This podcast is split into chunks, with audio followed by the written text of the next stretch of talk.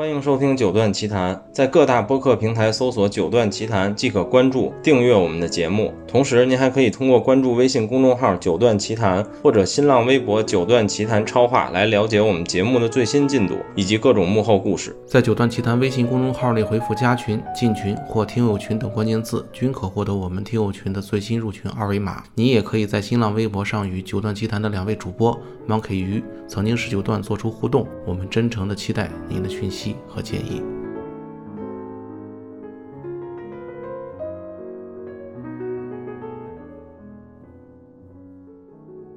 好，各位听友朋友们，大家好，我们是九段奇谈，我是于梦琪。然后今天是我们一直想做的家访系列的第一集。然后就像我前面说的，其实这个系列我可能不会访太多人，但是第一个人还是我一直挺挺想访的。我之前节目也说过，就是潘志强。然后今天到了他们家之后，邻居在装修，所以如果你听到有些噪音，我也没有办法，可能一部分是装修，一部分是他的狗。嗯。作为这系列第一期呢，就是我不知道跟未来会有多大区别，因为我们还在想如何把这个内容做得更好，所以第一期我就找了一个跟我一样经常访问别人，可能也自己也不少被访问的一个人吧。我觉得咱俩都比较有经验，所以聊起来会简单一点。然后我昨天还在想今天聊点什么，就是我一开场其实就想说，这个时间可真快，我认识你应该都有十年了。不止，应该不止，应该十年，因为二一年嘛，我一零年工作，我大概一一年开始给高博人想写文章，认识了你，然后这一转眼也十年了，然后这十年呢，其实呃，不论是我的设备还是你的设备，都发生了不小的变化，就是当然我更大，就是我已经从一个耳机玩家变成了一个音箱的玩家，然后你从一个媒体人变成了一个可以叫厂商吧。然后对，然后系统其实也也有很多变化，然后呃，你的音源和你使用的媒体的载体其实也发生了很大的变化。嗯，可能我的听友里也有很多在校长的立体声的群里对你有一些了解，但是我相信不是大部分人，所以先简单自我介绍吧。就是说，嗯，你玩这些东西感兴趣是是是怎么开始的，或者有多长时间了？啊，我觉得很早了，就是呃，可能因为从小我我家里面我我我妈比较喜欢听音乐，嗯，我记得当很多很多年以前，呃，我家国外的亲戚给我们家寄过一次美元，就我妈去贵阳换的换的美元，然后回来买了一个当时很流行的那种双卡录音机，嗯，这个事情我爸还特别生气，嗯，呃。从小，我外公啊什么都比较喜欢听这些，嗯，呃，他们家里面也也有那种老式的唱机，嗯，呃，可能从小就喜欢，嗯。那你那你自己开始就是变成一个你自己认为的发烧友是什么时候？上班工作之后吗？呃，可能是刚工作吧，嗯，那时候，呃，CD 是一个很高大上的东西，嗯，我记得特别清楚，那时候刚刚有。是还在上学还是刚刚拿工资的时候，我第一张就花了一百多块钱去买一张精装卡拉扬。嗯，对，我记得以前听说过。对，CD，贝五贝六。嗯，呃，然后呢，在最早的时候，其实带我入这个发烧的门有两个人，一个是我的一个亲戚，一个表叔。嗯，啊，他那个年代流行做这个惠威的音箱。嗯，他就买过套件做过一套。嗯，呃，第二个。是我弟弟，嗯，我的亲弟弟，那时候就惠威打了很多广告，嗯，上面讲什么大音圈，讲那些，嗯，他们他经常跟我讲，他那时候我连音箱和音响都分不清，但是他是，他他他他去买那个买那个杂志，然后看到以后就跟我跟我说，哎呀，这个东西很厉害，然后我的第一套。买这个东西的话，也是稀里糊涂，是我弟弟去帮我买的。嗯，第一个家里面的组合音响是我工作以后，我弟弟拿了我的钱去买的。呃，但在九七年左右的话，呃，那时候因为在呃经常去贵阳的一些店家去听，嗯，然后就开始觉得很好玩，就开始写这个东西，然后也把他们那些东西借回来，自己也开始买，嗯，自己。建立的第一套比较成熟的系统呢，大约是在九六九七年，嗯，就刚工作，然后第一年我们在我在银行，嗯，第一年发的年终奖还不少，呃，然后就买过一套，是丹拿的信星五，啊，然后 C E C 八九幺，但在那个年代，就是丹拿已经是很高端的品牌了吧？因为可能大部分发烧友还在折腾像你说惠威啊这些品牌的时候。呃，其实也不是，那个时候信星五是刚刚进入大陆主推的一款音箱。嗯我当时买的时候还挺纠结的，因为当年实际上更有名的是那个美之声的监听一号，嗯嗯，我知道。九六九七年，嗯，所以你弟弟也是发烧友，对，他现在还烧吗？哎呦，反正他是从小我们家里面他什么都敢拆，就家里面所有东西他 他喜欢动手，嗯就什么。我小时候，呃我亲戚给我买了一个大飞机，我我我爸说我玩了很多年嗯都没弄坏，嗯结果到他长大以后，很短时间就被他已经拆拆拆开了。所以他现在也还玩。现在也也还有，嗯呃，但是他会自己就是拿东西以后，他就自己喜欢改装。OK，嗯所以我还很好奇一问题，就是其实我刚认识你的时候，呃，大概刚才说就是一一年、一零年左右的时候嘛。嗯其实我一直在我心里，我一直觉得你也算一个呃软件的发烧友，或者说其实你更偏向一个软件的发烧友。因为我刚认识你的时候，你就说你可能那会儿将近有三四千张 CD 或者两三千张 CD 这样的数量，嗯然后后来你也是你决定要转黑胶的时候，就是我第一次来你家的时候，嗯你那会儿还没买唱盘，但是你已经收了很多唱片了。就我也觉得这都很符合我心里一个软件发烧友的这个方向。然后，嗯、你觉得你一直都是一个偏软件的人，还是你是从什么时候开始变得偏软件的？因为我相信大部分发烧友刚开始一定都偏器材。哦，其实不算是，我我还记得特别清楚，就是两千年三月份，嗯。我从广州原原来我在广州视听博览杂志工作啊，呃、不时间不到一年，嗯。然后到北京应聘到高博人音响的时候，嗯。我当时是用一个大行李箱，嗯。带着满满的一袋的那个，CD，一箱的 CD，嗯呃，其实那时候包括这么多年在高保真用的试音的 CD 都是我自己买的，嗯嗯。我觉得还是应该算是一个音乐发烧友，但是呢，呃，我对声音的要求可能比较挑剔吧，嗯。所以呢有两点，第一个就是我买唱片的时候呢，首先我我看重的是演奏俱佳，嗯。第一个就是比如说音乐要好听，嗯。呃，演出呃演演的要比较好，嗯。有一些比如说有些我觉得不喜欢的一些演奏家，我就像什么嗯穆特，像帕尔曼，嗯，呃巴伦波伊姆这种，我就是个人口味不喜欢对对，就就就先天不会买。嗯。第二个就是录音效果不好的肯定不会买，嗯。因为我也买过一些单声道的，像那个福特温格勒嗯嗯。等等，呃托斯卡尼尼，嗯。后来发现录音效果很差，所以后来这种碟我也不碰。嗯。所以你大家在我家看的，基本上都是随便抽一张碟来，不管是 CD 还是黑胶，嗯。基本上都是录音效果很好。所以也不算我心里一个就是完完全全的软件发烧友，就是你买唱片也是要看它的录音的质量或者年代的。比如说太早期的，你可能也不会单纯的为了演绎怎么样去听这张唱片，是吧？我觉得这个东西演绎，呃，有有些东西不能神化，不有些东西，比如说，比如贝小杰，并不是说我非得要去听某个某个嗯，对呃，四几年五几年单声道，只有那个演的最呃对好、对，这个我同意。对，啊，你总是能找到演奏俱佳的版本。嗯嗯这个就跟我以前就是看电影比较类似。以前我也是一个呃电影爱好者，嗯特别文艺片爱好者。嗯嗯、我开头呢加过一些群，嗯就是有些人就特别偏执，只看默片，啊只看那个黑白片。嗯我我那时候也看的很多，后来觉得，哎呀，为什么自己这么这么矫情，这么较劲？嗯有很多画面拍的也很好，构图也很好，然后故事讲的也很好，也很有深意的手法也，拍摄手法也都很高明的片子，为什么不能看这些？嗯所以后来我就不跟自己过不去了。嗯嗯所以包括现在买唱片，就是有些人说啊，这个录音多牛，那行，我可以在在线上听一听。嗯，但是你要让我去花钱去把这个 CD 买回来，我以前会这么干，现在不会这么干。嗯嗯，OK。所以，嗯、回到主题，聊聊器材，就是，嗯、我认识我认识你这十年，其实你没少换器材。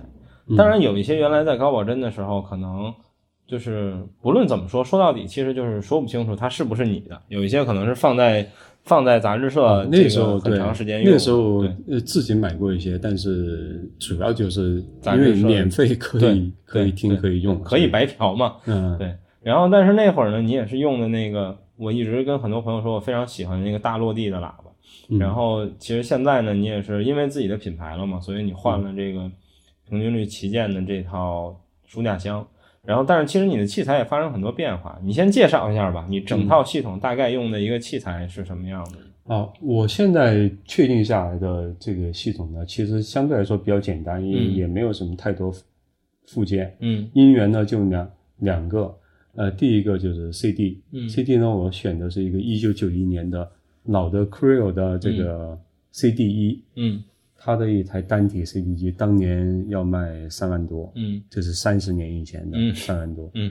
所以现在待会儿咱们可以听一听，到现在听声音还是非常好的。，OK，它是个单比特的机器，嗯。呃，解解码精度十八比特，嗯。呃，声音很宽松，嗯。嗯、然后呢，另外一套呢就黑胶，嗯。黑胶呢这个唱机是那个名著，德国的名著，对。就是桑德二，对，这个是它的一个中高端的一个转盘，对。大约有四十多公斤，也很重，然后原厂的这个十二寸的唱臂，嗯。唱头有两颗，都是日本的，一颗是那个奇迹的，叫紫星，对。啊。纠正一下，奇迹好像它官方号称是荷兰。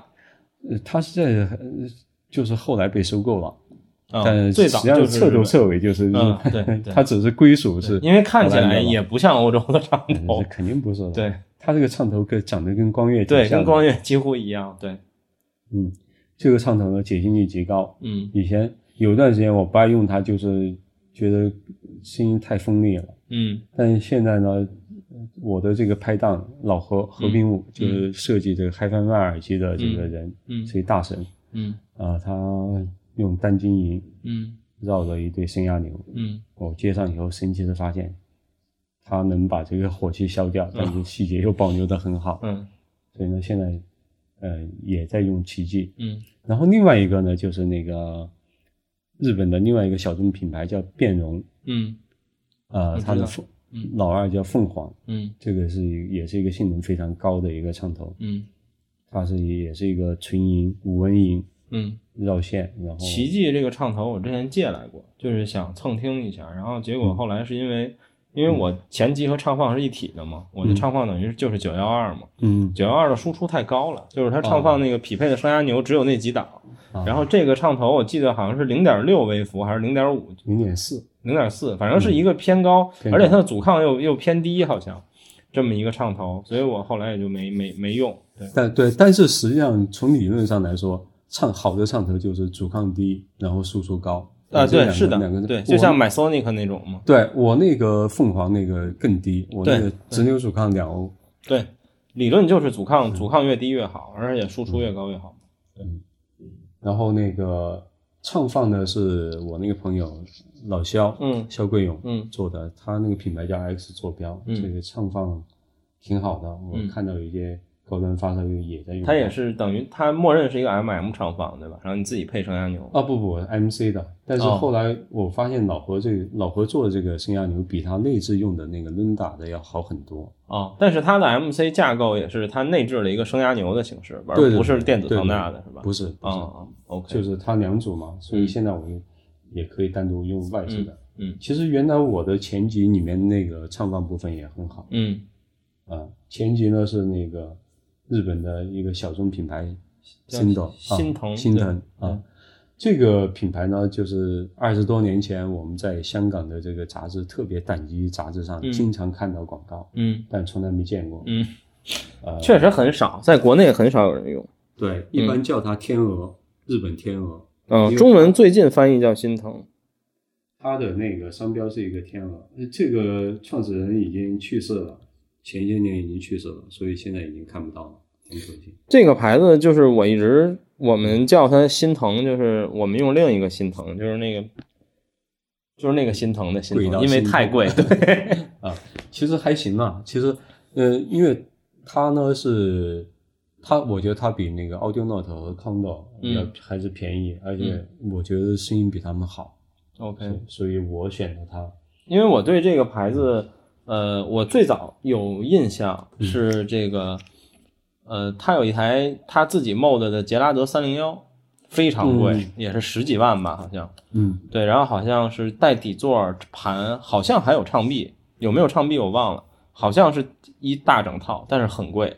嗯呃，它的呃，它的那个其实对国内稍微有影响呃比较大的，其实还是它三百 B。嗯在若干年以前就，呃，北京的关氏音响，就嗯是关乃馨老师嗯做的那个，他以前我跟他聊过，说最推崇的几款胆琴里面就有这个新腾的三百。嗯大家可能对他那个后级比较熟悉，但是我听下来，我对他们家前级更有兴趣，特别是他的旗舰前级，哇，那个声音太好了，你的这台是旗舰吗？次旗舰。是老二是吧？对，但是他们俩的基本构架非常像，嗯所以呢，后来我那个朋友听听了以后呢，觉得很好，他就把旗舰买回来，我就请这个我的这个老肖这个朋友，呃，照着那个进行了一些升级。哦哦但是因为它里面有些元件不太一样，嗯比如像它输出牛不太一样，所以声音还是比它差，嗯但比原装的这个要好，嗯比，OK 因为是照着旗舰去升级的。OK，啊，这个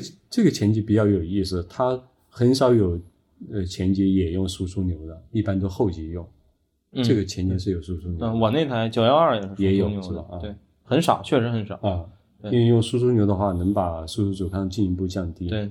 所以待会儿你听我这个低频非常好。，OK，对，啊，后级呢，后级就比较平平无奇了。麦嗯景图一九九九年出的一个特别的型号叫嗯。MC 六零二，嗯。就是麦景图是一九四九年创业的，一九九九年呢正好是他的五十大庆，所以他就推了一个每边有六百瓦输出的一个立体声的后级，嗯，哦，所以你这个本身也是一台纯后级纯后级啊。这啊就是？我之前一直以为是就是一台合并，你切到了后级模式在用没有。没有哦纯后级，它合并就不可能做到这么大功率。，OK，然后剩下的我来介绍吧。嗯我能看出来的啊，就是附件部分就不哦，对，还有喇叭，你自己说一下，哦这是最重要。音箱就是我们自己的就是钻石高音版的这个路恩。嗯这个音箱呢，在我家，待会下午还有人来听，但我也很欢迎大家来听。第一个感觉非常惊人的是它的低频，对，可能你很神奇。没想到。对我跟很多朋友也说过。然后接下来就是我来说说这个呃肉眼可见的附件啊。嗯哦，对，你的这个喇叭是六点五寸的低频是吧？然后啊对钻石高音。就是小数顶级小数压箱嗯有该有的那些，比如说对，细致动能音色，然后高解析，嗯然后那个饱满的中频，这些它都有。嗯，就是 OK，也不是饱满吧，就是比较清晰，嗯比较通透、密度比较高的这种中频。嗯，所以附件的部分呢，就是这点我一直比较喜欢，就是咱俩差不多，应该都是那种不太舍得为附件花很多钱的人。然后，嗯、脚架应该就是国内的新桥的生桥的，嗯对，反正就是国内三大家嘛，我一直俗称就是生桥、月牌，还有那个广东的那个叫什么我忘了，呃，瑞声，嗯反正这三家做的都不错，长得也都差不多，嗯。就说白了都是抄 SA，嗯。就是各自抄的不太一样而已。然后器材架跟我一样是架黄，只不过我那是四层的，你这是两层的嘛？我这是低端的同型号，我那也是低端的，嗯对。然后我看你这儿有这个，现在这家好像已经不做了吧？就你做你用的这个脚钉叫叫什么我都忘了，一个国产的，哦，上海的，对对，这个这这家好像已经几乎不做了，但是好像所有听过的人评价都非常高。嗯，还不错，但是也没那个，因为这个原来我的大音箱用它这个嗯电的，但是后来后来拿过去以后，我那个朋友是换成的是换成 SA 还是换成嗯肖邦、哦，换成肖邦的钉。嗯后来我们对比了，那个肖邦钉还明显比它好，嗯，但肖邦应该也比它贵不少。贵很多了。对嗯，这个叫什么来着？我忘德了。德，恒德恒对，德恒，对德恒的钉子，是长得平平无奇，它应该就是完全是一个材料学的东西，它没有它没有什么结构可言，就都是碗一样。对嗯，然后呃，电触是一个 Sign 正弦的这个，六百是个隔离还是再生？呃，不是不是，就是电触，就是一个处理器它可能有一些自己的技术，我记得。然后我看你前级是放在一个肖，这是肖邦的架子对还是 F 一肖邦啊？肖邦的架子上，嗯然后其他就没什么了。线材得益于我们共同的朋友，就是黄岛，嗯，对，黄岛各种线材。然后我那儿是，我那儿现在没有他的东西了，但是我那儿就现在是全套专业线，反正差不多吧，就是以省钱和省事儿，并且声音不太差为基础，基本都是我我这个线里面呢还有两条，就是有两条前级和后级用的电源线是鸠马的，哦哦，但是都不是特别贵的，嗯那后级用的是鸠马最便宜的那条，嗯然后前级用的是它的一个终端的，可能也就五六千，嗯嗯嗯，就没什么太贵了。然后我看你唱 B 线也是原厂送的那条对对对，就免费送的。对然后还有两两条信号线是用杜兰的，杜兰的线。啊，我知道。内线你应该很多年了吧？就我刚认识你的时候，你就有杜兰的线。我是国内最早开始玩杜兰的。对对，当年我跟黄导，我们俩就是两人拼单，嗯，买了五十米杜兰。对，也他那个方心银吗？对，嗯，它有两种。对嗯，因为我原来在高保真的时候，听过你的杜兰，就是我对这牌子印象还不错，就就那时候应该就是这条吧？可能对，就那个时候用来的。但是现在我 CDE 上用的那个低一点，对那个细的。对，反正我觉得也不错。然后器材大概就这样。然后补充一下啊，刚才介绍完呢，呃，我们这期节目里所有的配乐都会是用这台这套器材放出来的。呃，但是呢，我们的这个所谓加引号的云视听环节不提供任何可参考性，就是它只是一个配乐而已。然后，如果你想看这些器材长什么样，以及它的听音环境长什么样，你可以去搜索我们的九段奇谈账号。我说这话的时候，我账号还没叫九段奇谈呢，但发的时候应该能找到了。然后我会录一个短的视频，包含云视听和小潘来再次介绍一下他的每件器材，然后你们可以去看一下。大概就这么一个情况说明。然后最后说说地方，就是因为你是一客厅党，就是，嗯但是我又发现很有意思，就是，呃，我感觉你几乎没有肉眼可见的声学处理，不错，虽然声音很好，对，嗯但是你就是你是故意不做的，还是你怎么看待这件事？因为我我这么弄下来，我就觉得声音比很多 刻意做的都好，嗯所以我就不做了。因为做这个声音处理的话，很多比如吸收和反射的话，嗯实际上在某某些程度来说是在消减能量，嗯，呃，放那个低低频陷阱啊什么。所以呢，呃，这个的话，如果我们在这个屋子里面，它没有明显的驻波，有很好的结像，嗯啊、有很好的这个聚焦，嗯那我们就可以不做了。嗯，而且我一直觉得声学处理，我个人感觉它是一个，其实它是一非常专业的事儿，对可能是比搭配器材要专业的多的一件事儿。对，就是很多发友那种瞎折腾，并不一定真的能有正面的收益。我觉得，我去过很多做过声学处理的嗯，家里面，其实你你去听的话，有都有点，过了，感觉。都有各种问题。嗯而且还有一个就是，嗯，细节都会少，嗯声音声音的那种鲜活感、嗯能量感都会有所损失。嗯呃，我呢在我们自己的公众号，就平均率音响这个公众号里面写过一篇文章，就是说怎么呃去摆位，通过嗯摆位来达到啊、呃不做，甚至做过。嗯，声学处理的。但是你看，其实我虽然没做，但是有些是刻意的，比如说我沙发用的一个布艺沙发，嗯很厚的，然后上面垫垫了各种东西对，这个是做一些吸吸音。然后第二点呢，就是我的摆位，摆位呢，呃，是一个非对称的一个摆位，嗯，就两边有些有些朋友在摆位的时候刻意要两两边完全一样，对，呃，这个呢有好处，比如比如说聚焦比较清晰，嗯。但是不好的地方呢，就是因为我们的密封的房间里面总是有不同的这个风和鼓，嗯两边完全对称的话，很容易在家里面出现这个频率相同频率的叠加和抵消。嗯，呃，但是我这么摆放的话，待会儿对对但你这个其实低频量很大，但是它没有驻波。对。但你这个等于是一个你在客厅环节里的，就是非居中对称的摆位嘛。但是嗯其实很多客厅党应该都会被迫的，也也只能摆成这样。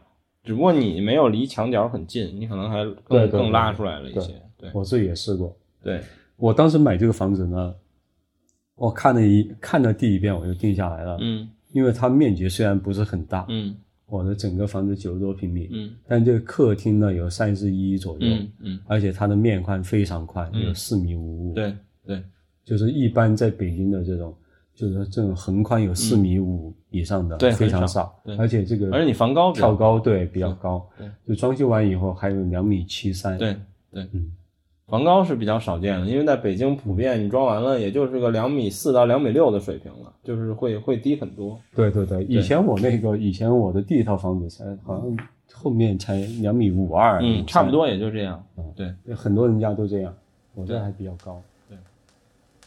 我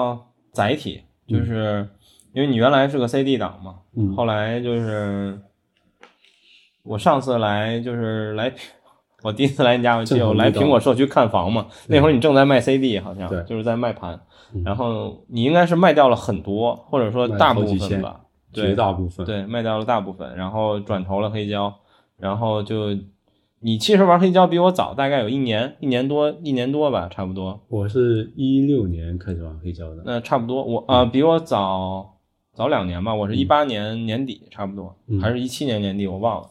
然后这个，然后就跟我一样，听了黑胶之后，反复在各种地方跟朋友们说真香，然后嗯黑胶无限好。然后不久前你又就是突然回到了 CD，然后咱先不说黑胶有多好，咱先说说你为什么又回到了 CD，或者说它不叫应该不叫回到 CD，就是你又置办了一套 CD，你又开始增加 CD 的我数量。我其实其实一直都有 CD 的，因为我们在做音音箱，我我这边也做设计音箱，就是做一些后期调整、嗯啊，做一些微调声，嗯因为会要拿到一个家居环境去听一下这个音箱设计完是什么。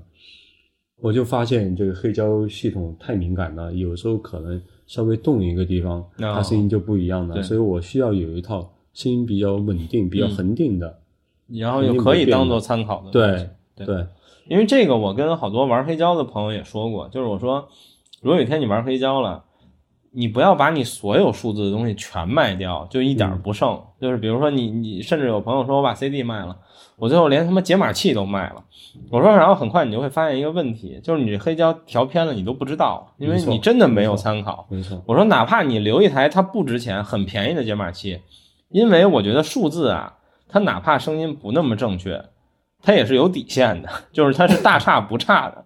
就是你黑胶如果调偏了，它真的可以是没有底线的。是的，对是的，而且待会儿你听一下，你就知道这台九十年代的这个 CD 机，九一年的啊，嗯，它的声音真的是比比我去过很多听过人家的黑胶高级现在的 啊哦，比很多的黑胶系统声音都要好。对，就调整得当的情况下，呃，另外呢，就是说还是因为我听的比较杂，什么都什么东西都听，嗯。也呃九十年代后期的有些，比如包括电影音乐嗯。等等、流行的，它很多东西都是没有出过黑胶的，或者有黑胶，但是非常贵，嗯嗯，明白。所以，嗯所以我我有些割舍不下的一些，你看当年我几千张 CD 卖掉以后还剩的几两三，当时剩的不太多了，嗯就是剩的一些没有黑胶的，嗯，OK。嗯，所以你现在又开始往回买 CD 吗？还是其实也没怎么买？呃，买了少量的，因为有些人，比如来我家听音箱的，呃他还是不太习惯黑胶，因为黑胶很多品相的原因吧，都会有些哦噼噼啪啪的声音。对对有些人就希望我也碰到过这样的烧友。一尘不染的那对种对，所以你可能又买了一些是常用的。大俗的，比如什么克莱伯的贝五、贝七、老人头这种，就类似于这种碟是吗？就是烧友们最耳熟能详的这些碟。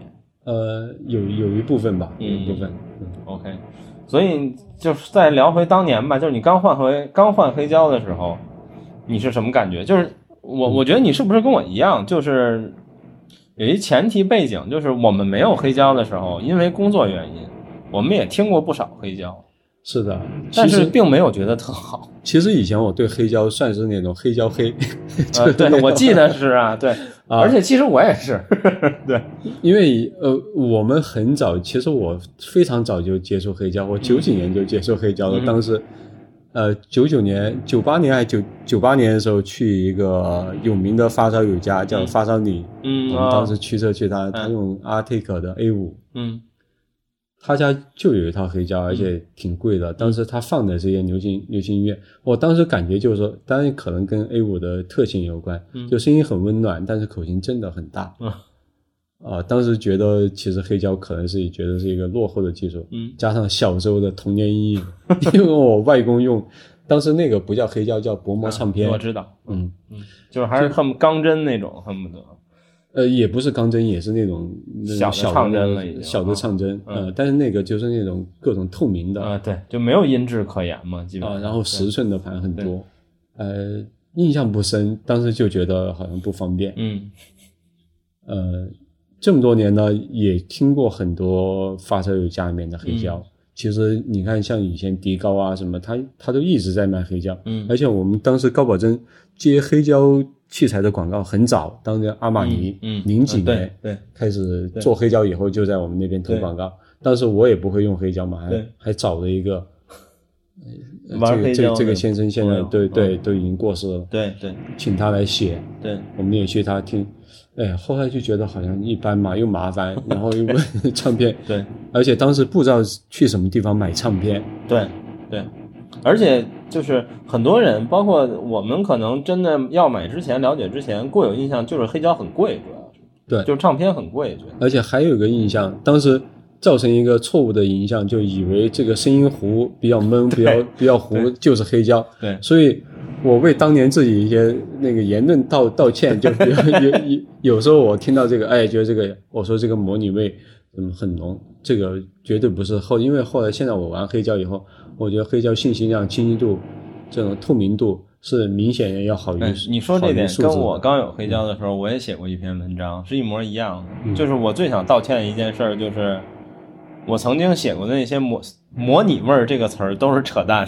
对对对对对，不是这样的，对啊对，就是自己听到自己调好的黑胶和就是正确的黑胶之后，发现原来对模拟味儿那个理解根本就完全不对。不对，对模拟味实际上是更大的信息量。对，而且后来也也在那一瞬间就觉得嗯，就是如果你现在再让我说一个器材有模拟味儿的话，那这是一个非常高级的词汇对对，其实原来模拟味儿可能它并不是一个特高级，甚至隐含着贬义一点儿的词汇的含义。嗯至少在我原来写文章的时候是这样的。对，就好像以前我们说谁长得不好看，说嗯你比较有气质，就是对，或者你很可爱。啊 啊，然后，所以你你，我现在看见你这柜子里摆的是你所目前有的所有的黑胶唱片吗？呃，还有一部分你没看到，嗯，还有一些你没看到，但有这么多吗？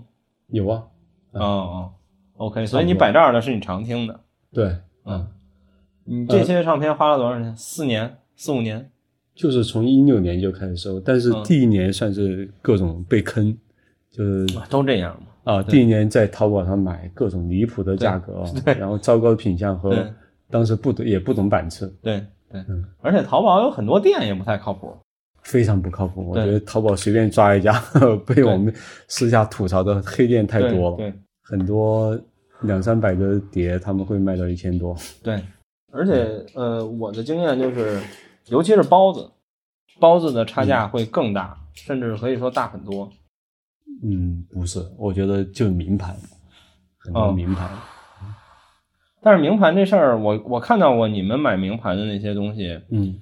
呃，因为你们是在 eBay 上拍嘛，嗯，所以它也有一定运气成分，就是你得碰嘛，就类似于你得蹲，对，因为你真碰上那特别特别特别特别富的那些想收的，肯定也是中国人，你也没什么办法。不是，就是呃哪些有些老少特别喜欢的，中国老少喜欢的那种盘，我们都不都不抢，比如什么什么柯刚啊，啊，或者有些女的小提呃这个演奏家，嗯凡是只要是女的，他们都会去抢，所以 一般呢，我觉得女的演奏家里面特别出色的其实也不是很多，嗯，所以呢，我就不跟他们抢了，但是国外确实还是会便宜很多。便宜很多。对嗯，然后最后聊一个其他话题，就是，呃，当然先说不想聊成广告，但是呢，你从一个媒体人变成了一个厂商，嗯就我更想聊一个类似于创业的过程，但你又是一个 HiFi 厂商嘛，嗯就是你从媒体人真正变成了一个厂商，老板也好，或者主理人也好，你觉得发生了哪些认知上的变化吗？就你曾经是媒体人的时候，你觉得哎，厂商都是什么什么样的，但是你真做产品之后，发现不是，有这样的改变吗？呃，有一些吧，有一部分嗯就是以前我们经常去，我觉得第一个就是我深刻的感受到发烧友的这种双标，真的双标。因为作为一个国产的音响的话，嗯经常比如说你的打个比方，比如说你你做的解析力高，他们会说声音直白，呃，嗯什么什么，你做的声音厚一点，他们说嗯没有解析力糊，嗯啊，然后低频多了，说你只会做低频，只会做低频的，嗯嗯。反正怎么着都是不对，这个觉得很难。嗯。呃，第二点呢，就是说，呃，有一个比较深刻的感受，就是说有时候在展会上真的是，因为有时候你去参展的话，那个房间啊，没有办法，客观啊，有时候比如在家居或者在在其他环境听起来很好的，在但是在展会上就演砸了，但是大家就会第一印象就会给你一个非常不好的印象。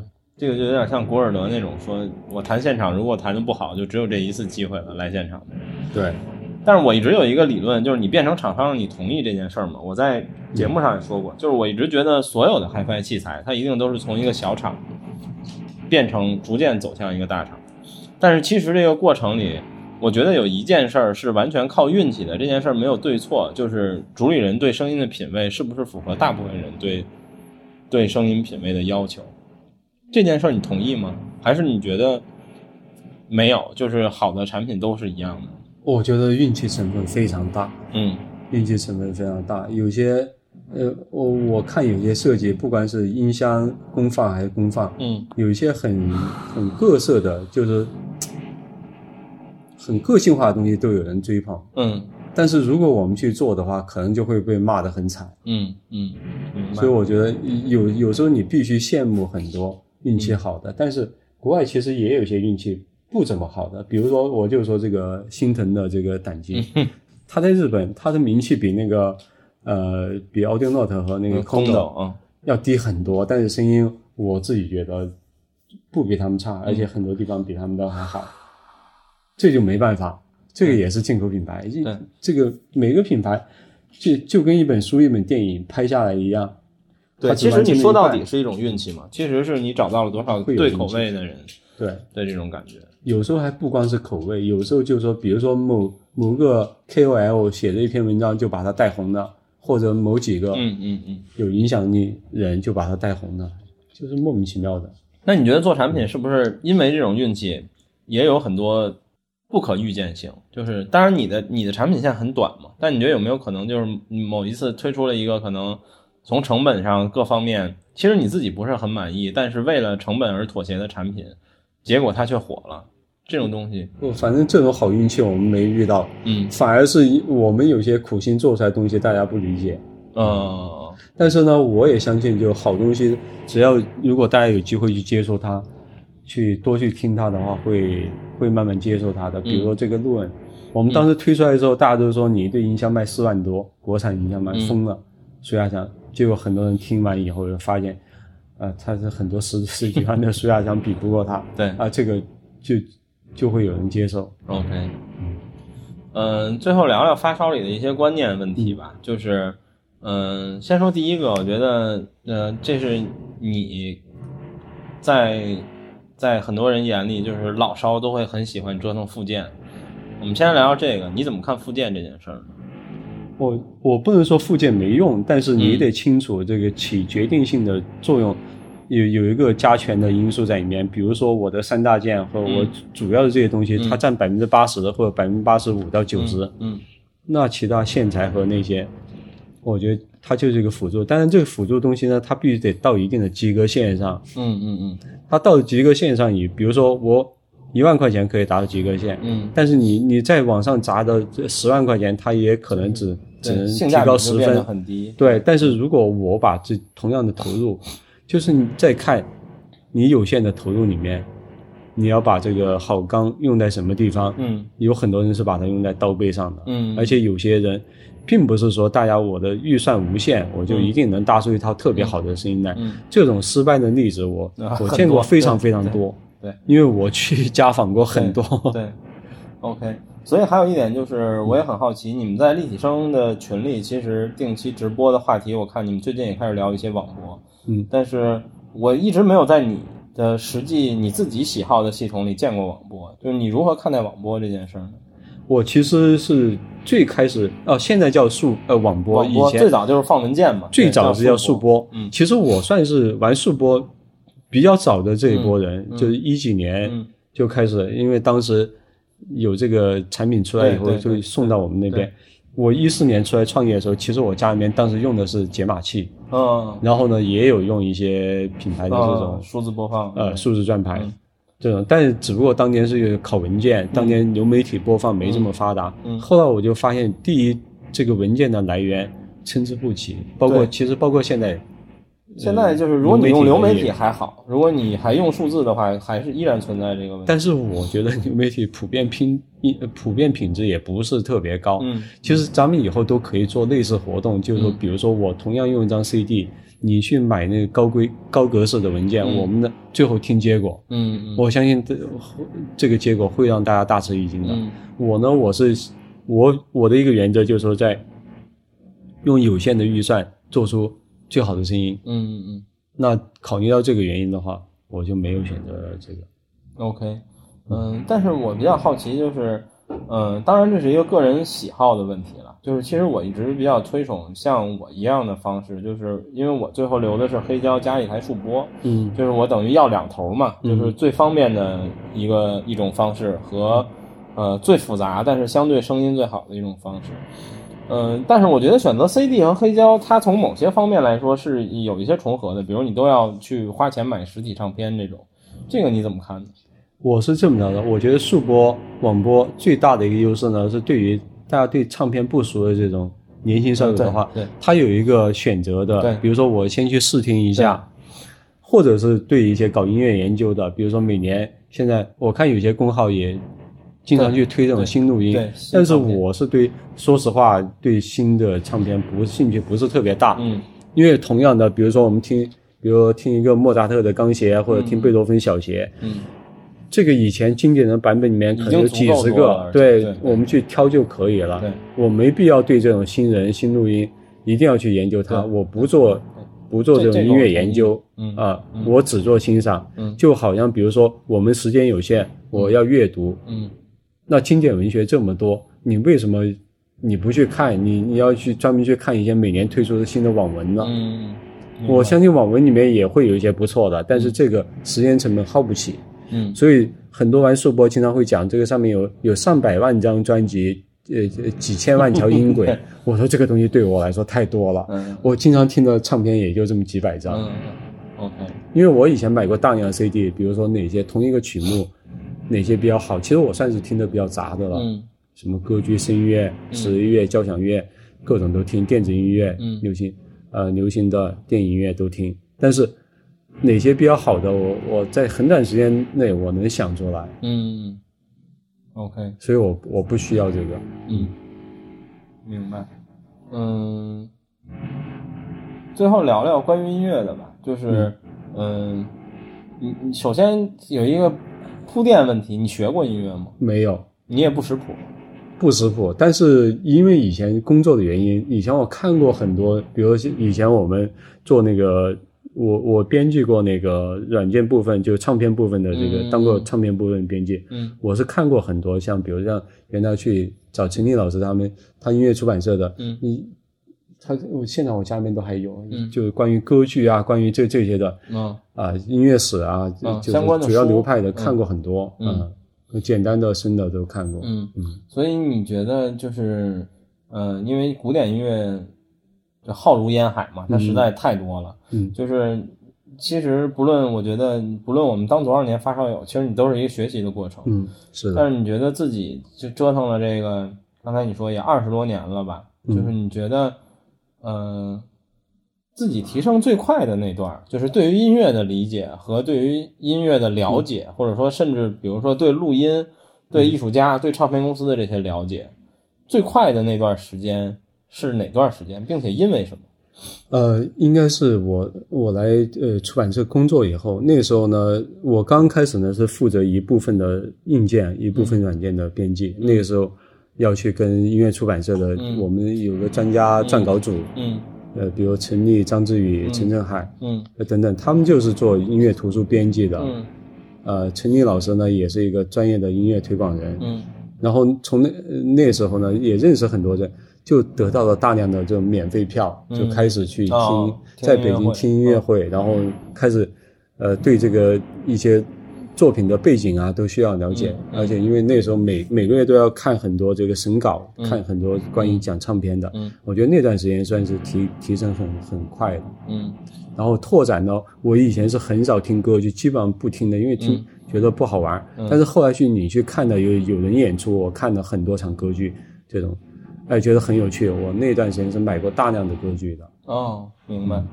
最后有一个比较尖锐的问题，嗯，就是我觉得很多发烧友，至少我这样，我也认识很多发烧友，就是一开始我们听古典音乐的时候，其实不是因为音乐本身，嗯，而是因为我们觉得器材到了一定水平，它可以展示这种音乐的美好了。然后也因为很多，比如说像你、像我、像很多这个媒体人写文章都用古典音乐作为参考，就会盲目的向往。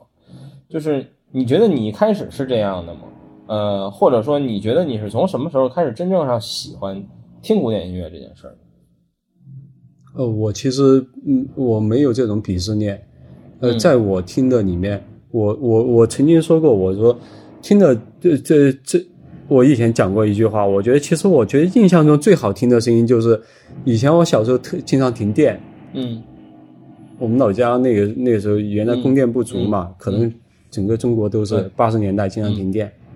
停电以后，别人家是干嘛的？都都都在家里面，呃，吵吵闹闹。我们家我还记得特别清楚的是，我那时候很小，有一次我妈叫我们唱一个《小河淌水》之类的这种哈，唱过这，哎，我觉得那个是最美好的关于音乐的这种这种感受。嗯，其实，呃，还有就是有些让我印象特别深的时候，反而是在我们家那个破呃收录机上听到的。嗯，所以我并没有这种鄙视链。我到北京呢。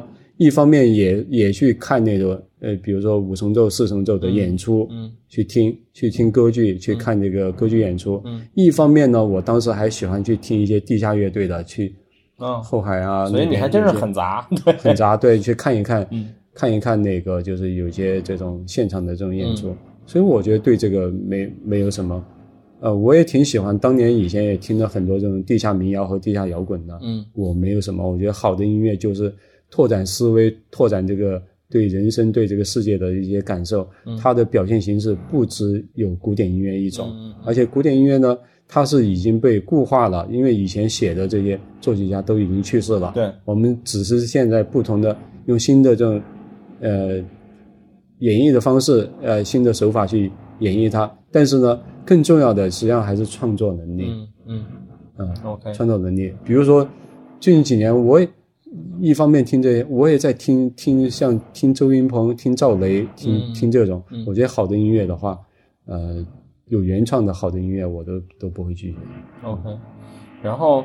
呃，最后再聊一些呃关于器材搭配的问题吧。就是你你可能是过手过器材最多的人之一了，因为不论是原来工作原因，还是后来你出来，包括很多朋友，嗯。呃来来你这儿蹭听拿的一些器材。对，就是听过很多。呃，我们可以说器材搭配，就是如果按大面来说，我自己的理解其实有两种类别，一种叫我习惯叫顺顺风格，就是比如说呃解析很高，然后再去搭另一个解析很高的东西，这样顺着来搭。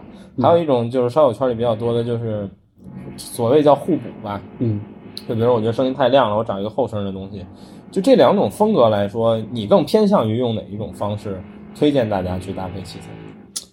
我我首先我我我跟大家，很多人对这个解析力高有一个误解，有些实际上是把高音多当做解析力高。对对，这个我同意。这个是很多人把高音多当做解析力高。第二个呢，就是关于互补，我觉得这个互补不了，就是它都会有一个木桶原理。比如说你那块短板短了以后，它就它就短在那儿，它就短在那儿，你你你是补不了的。所以我我反而是觉得你要了解这个每种器材的。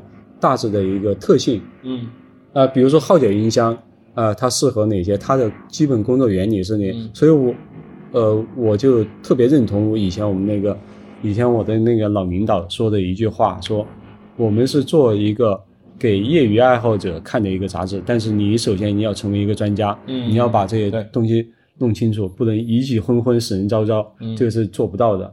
所以呢，我觉得大家在搭配器材的时候要对。整个东西要有一些了解，比如说我们玩黑胶的，那选选唱放的时候呢，优先考虑电子管，因为电子管它的这种工作原理，它就适合小信号放大。嗯前期的话，你看我选的也是电子管的，因为它也是天生对小信号放大，天生的它小信号的线性更好。嗯，但而且这种小信号还原能力呢，又是决定一个器材，呃，组合档次高低的一个关键的一个因素。嗯。在了解这些以后呢，才会去呃搭配。简单的以为就觉得我这个机器声音量，我要选一个厚的，嗯这个来来搭，其实不是的。我们很多理解的厚，它实际上不是厚，它是线条粗，它是线条粗钝。然后有些理解的高解析呢，它不是，它是，呃，就是高频过多，对或者高高音相位超前，对啊、不是真正的高解析。真正高解析，大家去听一下现场，在近距离的去听一下现场的这种管弦乐队演出，那个真的那种被所有是这个声音细节包围的那种感觉，才是真的高解析。对，高解析声音是很，其实是挺柔和的。对，但是因为其实我们原来我们做节目也聊过这个话题，就是说嗯对于评测里非常烧友们和媒体们都非常喜欢用的一些专业词，因为很多人看音频评测，如果他不是发烧友的话，他可能看不懂，就是什么解析、节相、声场等等这一堆乱七八糟的词，他其实是理解不了是什么意思的。但是呢，呃，对于这些词，不论是使用的人还是阅读的人，其实会随着你发烧的历程，对这些词的理解产生很大的变化和产生很大的一个区别吧。就是比如说你这些年，呃，你也折腾了不少器材，你的器材可能在你的个人理解上，你也觉得他们的声音变得越来越好。就像刚才我们说了，嗯。我我们我们因为玩黑胶，我们对“模拟味儿”这个词产生了很大的变化。嗯，在这些年，你还对哪些词你觉得产生了很大的变化呢？呃，还有一个就是宽松，嗯。呃，很多就是宽松呢，有有些是呃松懈，就有有些比如说是松松垮垮，嗯。啊，宽松是一个非常难的一个声音特性，但是很多我听到的，它不是有真正的准确的相位、丰富的细节啊、很好的顺态组成的那种宽松，是那种控制力不足，呃，声音呃就是松散，嗯这个是其实是很糟糕的一件事情，宽松。然后呢，比如刚才大家说的模拟位，大家对模拟位有有一个呃，就是 固有印象。对，就是好像是在黑他，就觉得你这个解析力不高，声音声音糊，对闷闷对，啊、这个。然后还有一些吧，比如说就是要打破一些这种呃刻板印象，嗯。比如说对很多朋友对这种硬硬性振膜、硬质振膜，比如说呃皮对陶瓷、钻石，嗯嗯会有一种错误印象。嗯。比如说我们在做这个高端音箱的时候，我用艾卡顿这个单元，嗯。有人就说啊，你为什么用它？我听了一些这个就觉得干薄、亮硬、脆、嗯冲嗯嗯。啊，为什么要要用它？嗯然后有些人呢，就还比如说天生就以为这个软膜的做出来声音一定软，嗯嗯 就是这个是中国人的固有思维，就跟那个什么吃什么补什么对对对那 一样。这这个是很多人都这样。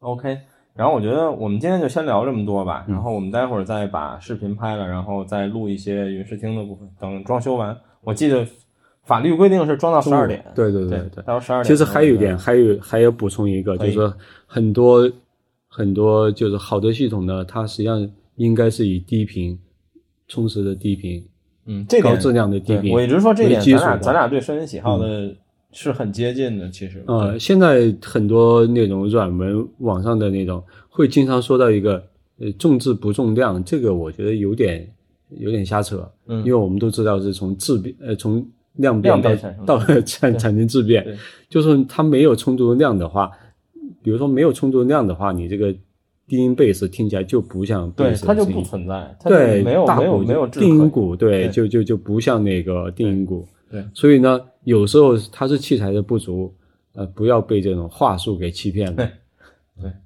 OK，行吧，然后谢谢小潘，我们今天就先聊到这儿，然后这也是我们家访的第一期。嗯、如果未来这系列成熟了，我可能还会再访第二期，然后反正就先这样。然后我们这个系列可能也不会更的特别多，因为嗯、就像我前面说过的，在我心里值得访的人不多，所以你你如果你们喜欢这系列，就慢慢等吧。然后那就先这样，谢谢小潘啊，不客气，谢谢各位，谢谢各位，嗯浪费大家时间啊。